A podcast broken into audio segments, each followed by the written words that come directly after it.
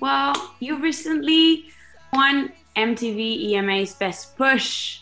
Crazy. How do you feel about that? I'm absolutely over the moon, man. I, I couldn't believe it. Like it was amazing, and we played the show, and Dave Grohl like gave us a crazy intro, and that almost meant more than the award. Really, I was like, "What the Yeah. fuck?" With Dave Grohl, like I literally picked up a guitar because of you. So it was, uh, it was kind of like unreasonable.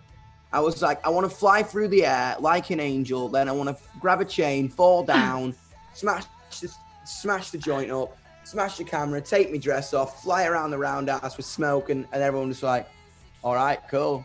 Okay. Like, wow. You can do so. You performed Cotton Candy. That's your latest release. And how did you create this song? How how do you feel to perform it live? Oh, it was insane, man. I love it. I just, I kind of, I love the juxtaposition in the performance. You know what I mean? Cotton Candy was so like bubblegum and like, ah, and then it just Yeah. dropped into strawberry lipstick, which, which was just so like, yeah. rock. Rock and Do you know roll I mean? in the house, in the That's MTV. EMAs. How do you feel about getting that space for your music in the MTV EMAs, which is such an amazing it's- and great. it's insane, man. It's like, as I say, like rock and roll is kind of coming back quite quickly, Yeah. I think, and it's kind of woken up again. And it's so sick to kind of. I always say this, like my community, we kind of, we always make so much noise, so people know we exist. Like I think if people Yeah. know our fan base, it feels like a, a group of people who find it hard to belong, and we belong here, and we belong somewhere. So it's insane to kind of be acknowledged by a mainstream, you know what I mean, award show, which was insane. God save all of us. God save. God save. How about your music videos? How are the shootings like? Do you get involved in the process of like Oh, making- absolutely. Everything kind of comes from me. It always does. I always have like a million ideas a minute because I got so much. I like, I've got so much ADHD. I'm riddled with ADHD. So I have like a million ideas a minute, and I kind of, I don't know. Everything comes from me. I have these mad ideas, and I'm so lucky to have a team who kind of like lets me kind of create and get what I want, and Yeah, never really kind of challenge me creatively. I, I love it. It's kind of I'm very lucky that's and I'm very. amazing. So you have an upcoming album, Weird. I do. And um, how would you define your your next album? How would you describe it to us? I wanted this album to be an album of complete and utter truth. This Okay. album is a fucking neat whiskey story about life. No bullshit. It's an album for the weirdest years of our lives, about figuring out, about realizing that, oh God, we actually don't know anything. And it's okay to give a fuck. And it's okay to not know. It's an album for the weirdest years of our lives. It talks about sexuality, gender, um, drugs, love, heartbreak, depression, anxiety. It's legitimately, I just wanted to make a record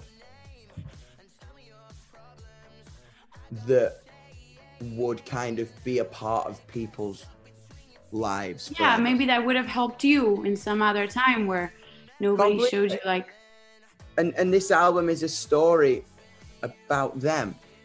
I've met everyone from multiple con- continents, from every shape, every size, every color, every sexuality. Heard their words and put them to music, yeah. and and it's legitimately them. It's for them, and and they've helped me That's so great. You know.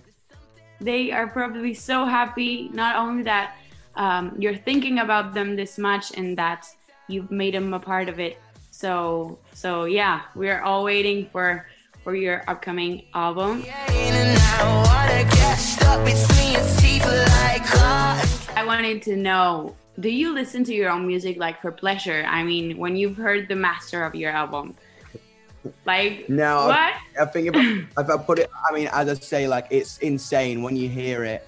It's kind of weird. Like you listen to it so much when you're making it, so then you get it mastered and you fall in love. You're like, oh my god, this is crazy. I can't wait for the world Yeah. to hear it. Then it comes out and you're like, do not fucking put that shit on because I've heard yeah it. i've heard it so much yours now. But then you come back to it and you go, oh my god, this is fucking. Because obviously you wrote it, it strives an emotion. When you listen to a, a song you love, it, it creates an emotion. But when you wrote that song and you hear it a couple months later, you re-feel the emotions of you were feeling. course. You re-smell the smells. You re-hear the sounds. It's crazy. Do you know what I mean? You travel back in time. It's amazing. And um, how do you live release dates? Because I mean, they can be stressful or they can be exciting. How how do you They approach can- this? It can, it can be stressful, but I don't know. I'm just like, I, I, I'm nervous about this album because it talks about a lot of my personal life. You know what I mean? And if my, like, I couldn't wait. my family and my fan base feel like they, they know me a lot, and I just want to give them another level of my emotional kind of capacity with this record. But because I'm nervous for that, but then I'm not nervous at the same time because it's their stories as well, so I know it's going to connect to them. What I'm holding close on the love. this um, virtual experience that you're offering your fans with 16 live shows, offering like different, um, yeah, experiences for them. And how do you think of each one? You are like doing a global digital. That's Digital what I tour. want to do. Instead of doing one show, my favorite thing is to be able to come to different cultures and different countries and experience Yeah. everybody. And what was exciting to me was being able to do that, but digitally. You know, what I mean, um, I came, I got as many shows as would I, I came to as many territories as would they would let me do, and I wanted to everyone to be able to buy a ticket for anywhere. So if you've not been to Belgium and you're in Argentina, you That's can come to. Great. you know what I mean? That's an amazing idea. and I'm sure it, it will make your fans very happy because they, they will get to know different places and also like different energies from from every different place. So that's that's great. Good luck with that. And what's your wish for or something you would like to happen with with this album? I just hope it helps people in a way that's helped me. I hope people realize that it's okay to be different and it's okay to be weird. And I hope people take it with them for the rest of their lives and remember that moment in time. That's it.